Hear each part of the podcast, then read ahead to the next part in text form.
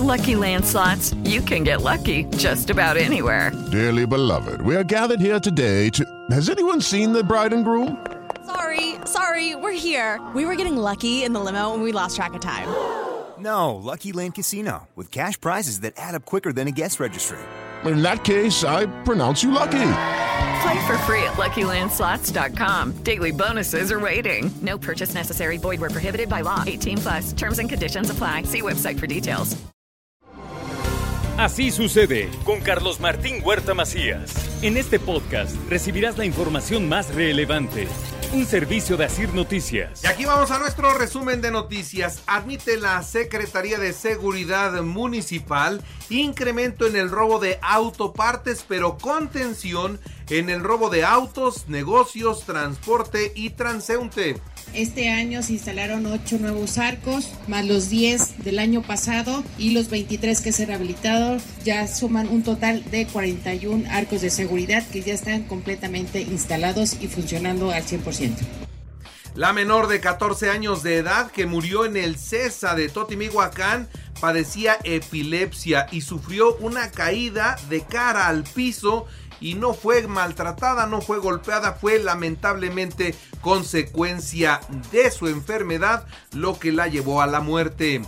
Escapa atada de manos. Sí, una niña de 3 años de edad estaba amarrada de pies y manos. La maltrataba su madrastra. Esto fue en la colonia Ampliación Guadalupe. Logró escaparse de su casa y los vecinos la ayudaron para ponerla a salvo. Hoy la madrastra y el padre de esta niña tendrán que enfrentar la justicia.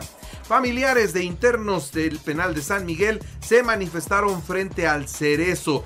¿Por qué? Por abusos en la aduana. Otra vez la corrupción está de regreso en el penal de San Miguel. Están cobrando muy caro pasar los alimentos. Están haciendo muchas cosas en la aduana que ya los llevó a una primera manifestación. Cuidado que no vaya a haber un motín Hoy la manifestación fue afuera, pero pudo haber sido adentro y las consecuencias pudieron haber sido fatales. El gobierno del estado actúa apegado a la ley y con diálogo sin presiones. Esto es lo que dice el gobernador ante el cierre de la autopista México-Puebla. El precio para liberarla esta era poder liberar a los presuntos responsables, los cuales habían sido detenidos. Es un proceso legal que está corriendo y que al final de cuentas no podemos permitir que en el gobierno se trabaje bajo esa presión. Hoy tendremos una reunión también importante con las autoridades federales para poder deslindar y asumir las responsabilidades. La Cámara de Comercio respalda la decisión del gobernador de no ceder ante las presiones y los bloqueos. Sabes que un bloqueo siempre va a generar parálisis en el flujo de los productos eh, que se ofertan día a día y en esta temporada. Muy importante esta postura del gobierno, lo celebramos y lo apoyamos. La verdad es que estaremos atentos a cómo se va comportando este tema y nosotros seremos muy claros en el tema de, de evitar estas obstaculizaciones el eh, combate a la delincuencia es permanente. Se investiga la toma clandestina en la central de Abasto. Esto también lo dijo el gobernador. Combate a la delincuencia de forma permanente. Se está dando con todas las áreas estratégicas de los diferentes niveles de gobierno. Siguen de manera permanente generando estas condiciones y a nosotros como Estado estaremos reforzando en todo lo que tenga que ver con presupuesto, con estrategia, con el respaldo, buscando la aplicación de la ley, la coordinación entre los tres poderes el gobierno elabora un decreto para regular la pinta de mobiliario urbano con fines políticos, también lo dice Sergio Salomón Céspedes Peregrina. Y en el tema del mobiliario estamos ya trabajando un decreto para poder generar las mejores condiciones y poder proteger el tema del Estado de Puebla, todo lo que tenga que ver con el patrimonio del Estado de Puebla y por supuesto que cada quien vaya asumiendo su propia responsabilidad. Los funcionarios estatales deberán acatar las reglas de Morena y evitar hacer promoción de los presidenciables. Todos los funcionarios a los cuales estamos involucrados y los que vienen referidos en este tema. Entonces, el llamado es a respetar el acuerdo de ayer de todos los que militamos dentro de, y por supuesto, como marca la regla y la ley, dentro de la misma obligación que tenemos los funcionarios públicos.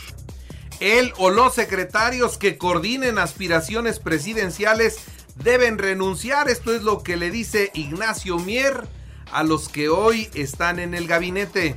Pues mira, hay que darle cumplimiento a todo lo que establece los, el, el, reglamento, puntualmente a todo. Ya lo he dicho, está incluido, yo estoy incluido. Este, yo no puedo expresarme en ningún sentido por cualquiera de mis compañeras de lucha y compañeros de lucha que aspiran. Ese tema, cada uno de nosotros lo debemos cumplir. Mi mayor anhelo es ser corcholata de los poblanos. Estoy listo para separarme del cargo. Esto lo dijo Alejandro Armenta. En conclusión, informo a los medios de comunicación, mi más grande aspiración para el 2024 es ser la corcholata de las y los poblanos para el 2024.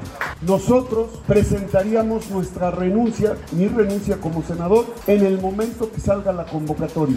Si es mañana, mañana. Si es pasado, pasado. Entrega la Benemérita Universidad Autónoma de Puebla 225 definitividades a trabajadores no académicos. Tendrán tranquilidad y certeza laboral. Esto es lo que dice la rectora Lilia Cedillo. El aeropuerto, mire, de enero a mayo creció 14% la afluencia de pasajeros a esta terminal aérea de Huejotzingo. El Día del Padre dejará una derrama económica de 900 millones de pesos en Puebla. Son cifras estimadas por la Cámara de Comercio. ¿Qué se espera para este 2023? Es un crecimiento del 6%, que esto representará alcanzar los 900 millones de pesos. Acá vamos a poder ver beneficio en establecimientos con venta de equipo y accesorios de cómputo o cualquier aparato de comunicación. También dentro del rubro de electrodomésticos se ven beneficiados del 16 al 18 de junio, la Secretaría de Cultura instalará una expoventa de productos artesanales para el Día del Padre. El ayuntamiento ya notifica a los dueños de edificios, casonas y negocios por riesgo de lluvias. Uno, hay edificios que han sido notificados por la gerencia del centro histórico para advertir estas situaciones de riesgo en aquellas casonas que puedan encontrarse en condiciones inadecuadas. Y es muy importante que los particulares tomen las medidas de protección, ya sea de desalojo o de reparación. Y bueno, ya en el ámbito de la información nacional e internacional caen seis sicarios tras una balacera con militares en Pénjamo, Guanajuato. Entre los detenidos hay un menor de edad. Mientras que en Tijuana aparece una camioneta con siete cuerpos. Además atacaron a una escolta de la presidenta municipal, situación que la obligó a quién? A la alcaldesa Montserrat Caballero a mudarse a vivir a un cuartel militar. Sí, la presidenta de Tijuana vivirá en el cuartel militar por recomendaciones del Servicio de Inteligencia Militar. ¿Hay riesgo de que la maten? Sí, y por lo tanto, y para descansar tranquila, vive ya en un cuartel militar, así como usted lo escucha. Un cadáver ensangrentado y desnudo fue colgado de un puente vehicular en San Luis Potosí al amanecer de ayer lunes. Ayer en total sumaron 105 asesinatos violentos en la República Mexicana, uno de los peores días de nuestra historia. El presidente expropiará más terrenos en Quintana Roo para el tramo 7 del tren Maya. Estamos hablando de 119.7 hectáreas ejidales, por los cuales pagará 136.5 millones de pesos. El presidente niega el derecho de réplica a Xochitl Galvez. Es eh, publicidad lo que está buscando, ni siquiera propaganda que se vaya a hacer publicidad para otro lado y no le abrieron la puerta de Palacio Nacional. Ante la falta de recursos económicos, los cinco jóvenes más brillantes del país en el área de física, ¿qué cree? Pues lamentablemente no podrán competir en la, la Olimpiada Europa 2023. ¿Tienen con qué? tienen conocimiento, no hay recursos para que vayan. Marcelo Ebrard. Marcelo Ebrard dejó ya la Secretaría de Relaciones Exteriores. Aquí no regreso hasta el 2024, dijo al salir de Palacio Nacional ayer. La subsecretaria de Relaciones Exteriores, Carmen Moreno Toscano, estará como encargada de despacho. Claudia Sheinbaum Pardo anunció que solicitará licencia para separarse del cargo hasta el próximo viernes 16 de junio. Será la primera mujer en la historia de México de encabezar el destino de la nación. Esto es lo que dijo, contenta y segura. ¿Quién se queda? Bueno, pues tendría que quedarse el secretario de Gobernación Martí Batres, pero si se queda él, entonces estaría impedido para competir por un cargo de elección popular en el 2024 y él como que quiere. Vamos a ver a quién dejan finalmente. El próximo viernes Ricardo Monreal también se va del Senado de la República. De hecho, ya ayer sacó las cosas de su oficina. La vicecoordinadora del Partido Acción Nacional en el Senado, Kenia López Rabadán, advirtió que el proceso de selección de candidato presidencial de Morena no solo es una farsa, sino también viola la legislación electoral, por lo que su partido interpondrá los recursos legales correspondientes. Iberdrola está feliz porque ya se concretó la operación. Vendieron sus 13 plantas generadoras en 6 mil millones de dólares y ya se las pagan, así que hicieron el negocio que nunca soñaron en México. Pese a los cargos federales en su contra, el expresidente Donald Trump tiene ventaja en la carrera por la candidatura republicana a la presidencia de los Estados Unidos. Sí, está siendo juzgado, pero ¿qué cree? Los republicanos aún lo prefieren. El ex primer ministro de Italia, Silvio Berlusconi, murió a los 86 años de edad.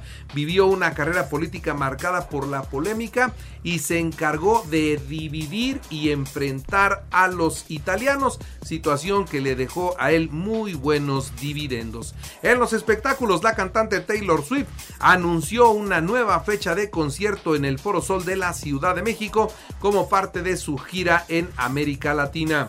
En los deportes, la Federación Mexicana de Fútbol confirmó su nuevo organigrama. Juan Carlos Rodríguez asume el control como comisionado e Ibar Cisniega fue nombrado presidente ejecutivo.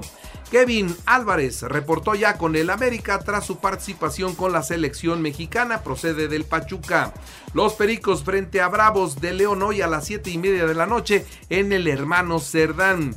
En el béisbol de las grandes ligas, Detroit 6-5 Atlanta, Gigantes 4-3 a Cardenales. En el baloncesto, los Nuggets de Denver se proclamaron campeones de la NBA al vencer 94-89 al calor de Miami en el quinto de la serie.